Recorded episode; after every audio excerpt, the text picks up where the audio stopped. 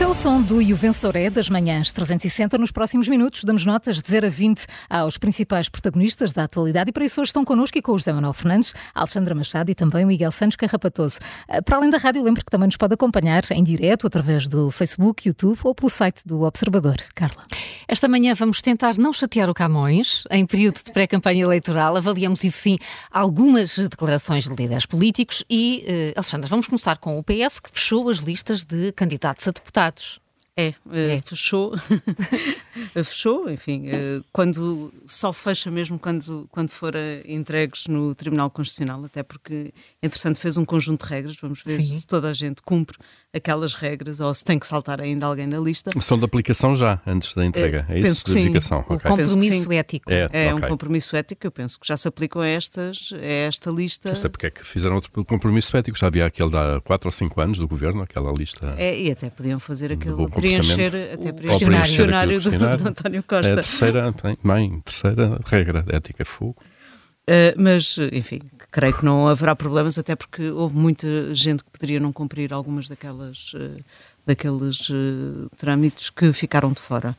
aliás, há pessoas que ficaram de fora que ainda não se percebe muito bem porque é que ficaram de fora, como Maria do Céu Antunes, que era Ministra da Agricultura, que até apoiou Pedro Nuno Santos, e João Costa, também Ministros da Educação, que ficaram de uhum. fora, mas isso são ainda contas de outro rosário.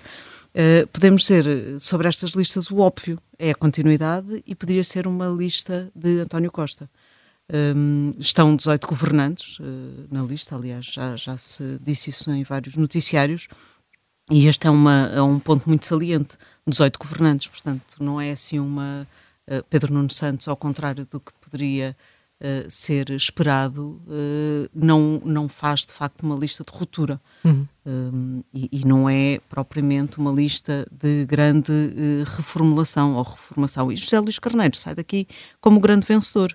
Conseguiu aparentemente o que queria, apesar de, um primeiro momento tenso, um, ao contrário de Daniel Adrião, enfim, uh, acaba esteve, sempre depois, esteve e depois, saiu, uh, saiu, das listas porque estaria num lugar que não, também não lhe agradaria. Enfim, mas José Luís Carneiro foi um grande negociador, aparentemente, destas listas. Poderia, aliás, usar essas suas competências para resolver o, para apaziguar a GNR e a PSP, já agora, e até para ter lutado em Conselho de Ministros por um complemento poderia não ser daquele valor, mas se calhar por um complemento para estas forças de segurança ter-se poupado alguns, uh, algumas, enfim, tensões também dos últimos dias. A sua colega de governo, Catarina Sarmento e Castro, ministra da Justiça, que, by the way, não está nas listas, uh, conseguiu aprovar o tal suplemento, uh, complemento para a PJ, e José Luís Carneiro ficou a ver a GNR e a PSP passar. Mas nestas listas, o, o, o, candidato que lutou pela liderança do PS eh, contra Pedro Nuno Santos conseguiu de facto uma vitória. Estas listas de Pedro Nuno Santos também eh, mostram, por outro lado, o peso do partido, não é nada de novo no PS de, qualquer forma, um, ehm, e, e, por isso gostava aqui também de, de, de, olhar para, para uma declaração de Pedro Nuno que, a atirar claramente a AD, disse: Não inventamos falsos independentes. Mas não inventam mesmo. Ana Abrunhosa não será já uma falsa independente. Lembro que a Ana Abrunhosa continua independente mas foi aquela que quis dar um grande abraço a Pedro Nuno uhum. quando ele se sentiu, oh, quando ele se sentiu não, quando ele eh, quando houve aquela aquele episódio do aeroporto e, e, e enfim sempre reforçou muito essa tónica de, de apoio a Pedro é, Nuno. A questão da independência vê-se que pelo cartão partidário, portanto não é militante, é independente, enfim, se calhar é Pois era é um isso, é? é? isso mesmo, é. O que é que é um independente? Uh, pessoas da sociedade civil que Acho se que há militantes que são mais. In... Uh, pois é isso. Se propõem a ir para eu um entendo lugar mais de independentes. do governo Claro, que não, e que, que não têm uma carreira não política. carreira e que, política. carreira política, isto é, que não estão dependentes, se quisermos, uh, de uma carreira política. Não são deputados, nem autarcas, nem não tudo. parece que têm uma vida fora da política. Por exemplo, não é? Não, porque ela já foi, foi presidente da CCDR, não é? E depois e ministra, ministra, portanto tem, tem portanto, uma carreira tem, de cargos públicos. Já tem uma maneira. carreira de alguma forma política. Não, não é é independente da política, claro. É, exato. E, e por isso esta, esta, este, esta crítica, digamos assim, de Pedro Nuno também cai aqui um bocadinho em saco roto. Uh, e olha para o que eu digo, não olhas para o que eu faço. Uh, não há nada de mal, de facto, nos independentes e até ajudava independentes nesta, nesta ótica que estamos aqui a falar e até ajudava de alguma forma a política que houvesse mais independentes.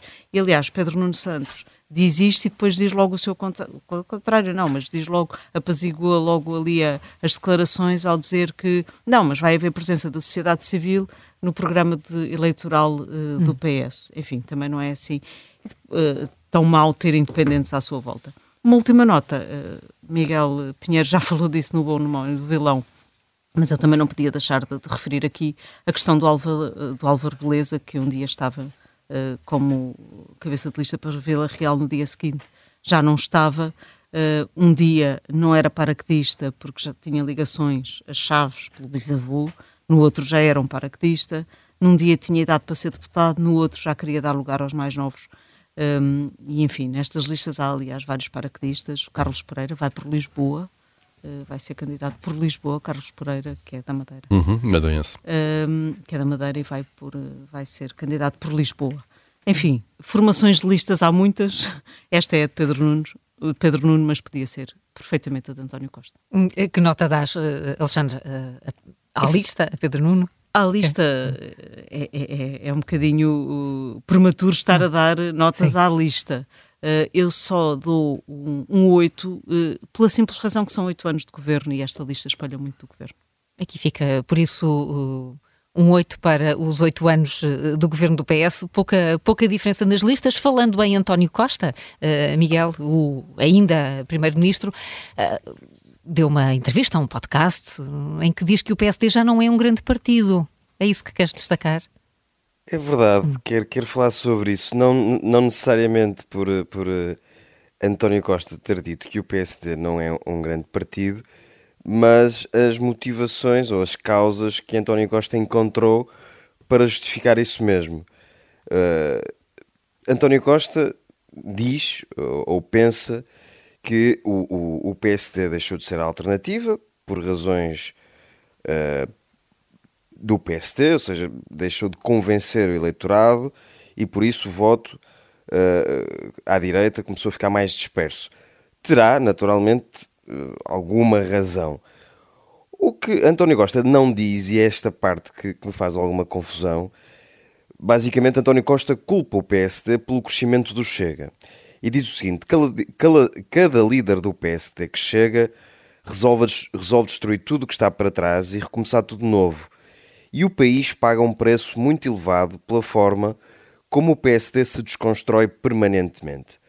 Ora, segundo a tese de, de António Costa, é esta convulsão interna permanente do PSD que favorece o crescimento do extremismo e do radicalismo. Mais uma vez, terá alguma razão António Costa. O que António Costa não conta, ou que não quer contar, é que talvez uh, o radicalismo, o extremismo, também tenha crescido uh, pela falta de resposta dos partidos moderados onde também se inclui o Partido Socialista. Ora, o Partido Socialista governou os últimos 20 anos, governou 20 anos dos últimos 27 anos.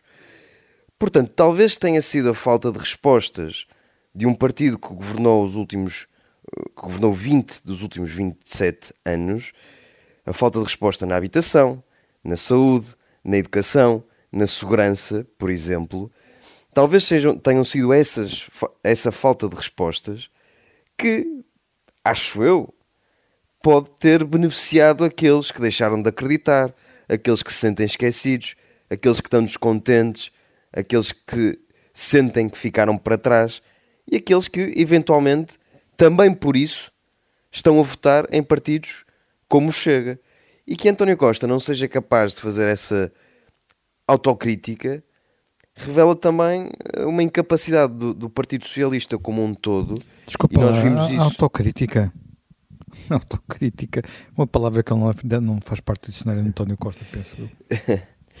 Eh, é, e esta, dizia eu, esta incapacidade de António Costa de fazer essa autocrítica uh, e viu o PS como um todo, e nós vimos isso também no, no Congresso Socialista, em que só Francisco Assis, o insulado Francisco Assis, ousou fazer, tal, reconhecer que nem tudo tinha corrido espetacularmente bem nos oito anos em que António Costa governou, é também esta incapacidade de fazer essa autocrítica que uh, divorcia os eleitores moderados de partidos moderados do centro.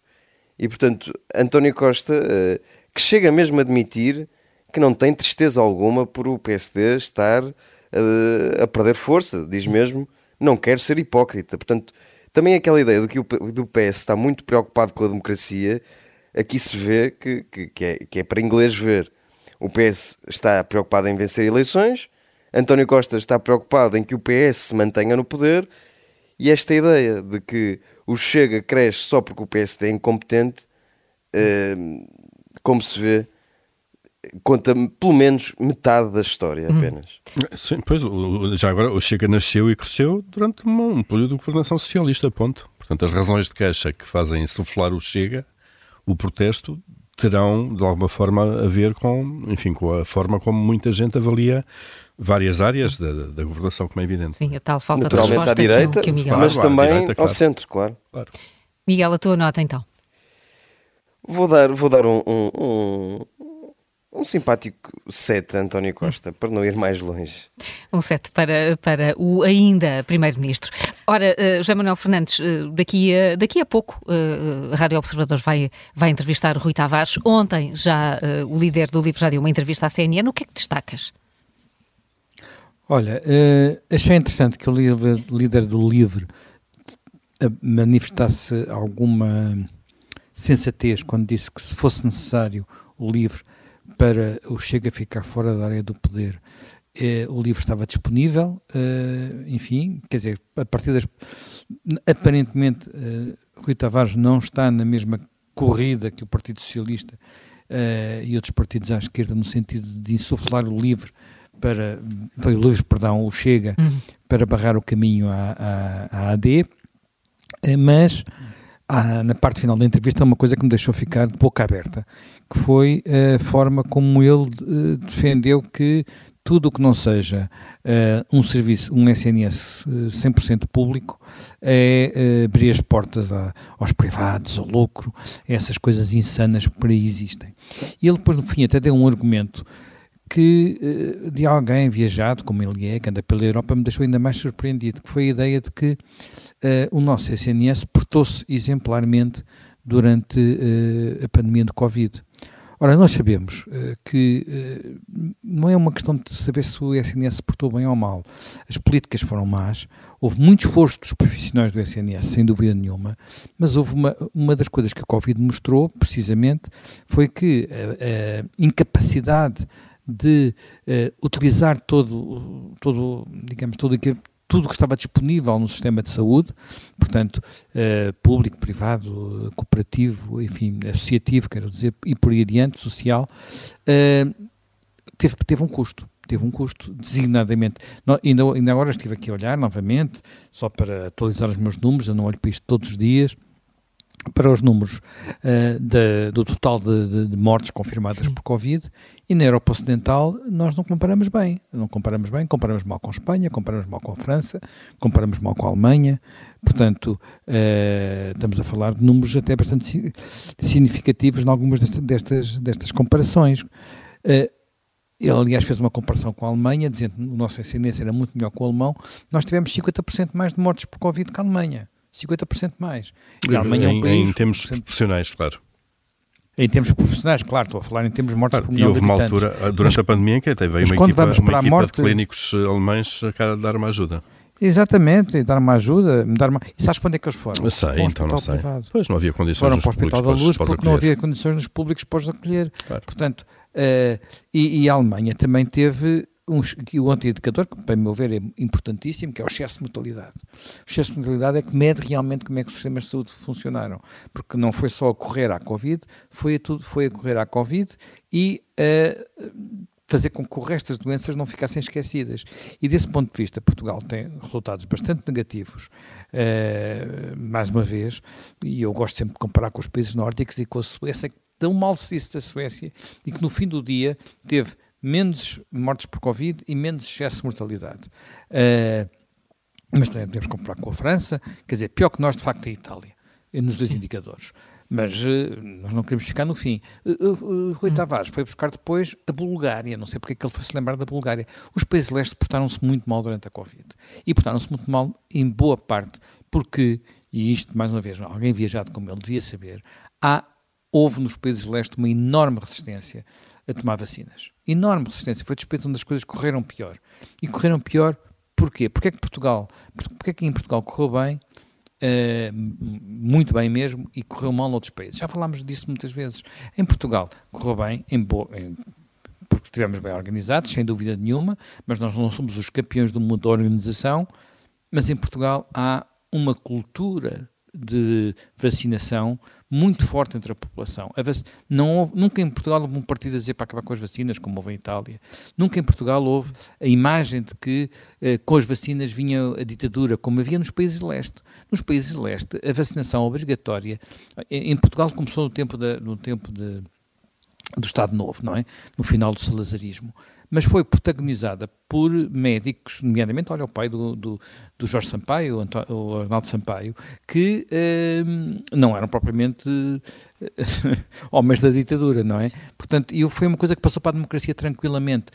Passou-se exatamente ao contrário nos países de leste e por isso a resistência à vacinação é enorme e isso foi trágico, mas foi trágico da Bulgária à Lituânia. Hum. E achas que essa análise escapou toda. Rui Tavares? E eu acho que essa análise escapou-lhe completamente. Ele não pode estar a dizer que nós temos que ter 100% de instalações, o SNS dependente de 100% do sistema estatal, que nem sequer é público, é estatal, e, e, e achar que tudo o resto é uh, um esquema para, enfim, e o diabo dos privados e o diabo dessa gente toda que só que parece que só pensa neles e não pensa no, no, no bem comum. Enfim, Vamos para à tua esta nota? parte da entrevista, para esta parte da entrevista, não vou dar uma nota demasiado negativa porque ele pode corrigir isto e porque teve outras partes, designadamente sobre o Chega, que me pareceram mais positivas. Portanto, olha, como ele vai ser um convidado e pode subir a nota, vou-lhe dar um 8. um 8. Tem a oral agora, não, não é? Uma repetição tem oral. hoje. Oral, tem oral, tem oral, oral. Daqui, daqui a poucos minutos e temos já muito poucos uh, para falarmos da Camões, das celebrações dos 50 anos do nascimento. Dos 500 anos. Dos 500 anos. Claro. Dos foram, 500 anos. foram ontem, eh, aliás, não há uma data certa, mas eh, muitos especialistas apontam o dia de ontem, 23 de janeiro, eh, há 500 anos, como a data de nascimento de Luís Camões. Eu ainda esperei até à meia-noite, não é? Porque houvesse comemorações públicas, que houvesse uma coisa qualquer.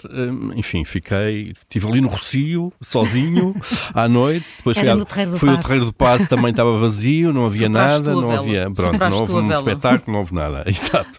Não, é só para, para assinalar de facto aqui uma, uma absoluta vergonha de incompetência e de esquecimento. É isto que está em causa, basicamente. E fomos alertados para isto no dia 20 de dezembro, porque a comissária Rita Marnot tinha sido designada já há quase quatro anos para preparar então o programa de comemorações. Na altura, em maio de 2001, quando ela foi nomeada, a resolução de Conselho de Ministros determinou que vinha, vinha aí a criação de uma comissão de honra pelo Presidente da República, que também se deve ter esquecido, ele tem tanto que fazer, caramba. Um, a criação de um Conselho Consultivo, Uh, e depois a criação de uma estrutura de missão. Ora bem, nada disto foi feito, como sabemos, portanto, três anos, o governo, ou os governos, uh, passaram aqui vários, esqueceram-se absolutamente do assunto. a, a, a, pobre, aqui entre aspas, da Rita Marnoto, então, em, em, no dia 20 de dezembro último, lembrou-se disso, dizer, estou aqui sozinha, ela sim é que estava sozinha, não é? Ali no meio de nada, nada disto tinha acontecido, fez o alerta público e depois, passado uma semana, no dia 28 de dezembro, Pedro e Silva, Ministro da Cultura, lá fez um despacho a correr, um, a nomear um comissariado uh, para então, uh, basicamente, esforçarem um, um, programa a partir do dia 10 de junho de 2024. Portanto, já vamos falhar, obviamente, a data de nascimento. Muito rapidamente, eu acho que é uma vergonha um país que não comemora os seus nomes grandes, seja em que área for. Quer dizer, estive a ver aqui os 400 anos da morte de Miguel Cervantes, foi em 2016, um ano inteiro de celebração em Espanha. Os 400 anos do nascimento de Shakespeare, também em 1964, também festa em todo o mundo e a começar na Inglaterra, como é evidente família real envolvida, como é evidente. Em 2002 assinalou-se em França também os 200 anos de, de, de Vitor Hugo Nascimento, também um vasto programa cultural. Um, e, e, eu acho que é, estas datas, números redondos, servem-nos precisamente para isto, para nós uh, conhecermos quem não conhece, para quem não conhece as novas gerações serem introduzidas a estas figuras, saber o que fizeram, uh, no fundo para aproveitar aqui um bom pretexto para, olha, para dar mais cultura ao povo. Uh, é uma vergonha que o governo se tenha esquecido disto. Não, é inqualificável e é irreparável isto. E não gostava de deixar passar aqui o dia que foi ontem do, do nascimento dos 500 anos de, de Camões sem essa nota. Mas será a minha lembrança, eh, como é que era? Sepultado no vosso esquecimento. não é? Exatamente. Pois é, se calhar nem, nem há nota, não é? Se calhar Dás nem há nota? nota. Então. Não, não há nota. Ficamos com Camões no fim deste Vencedor. Até amanhã.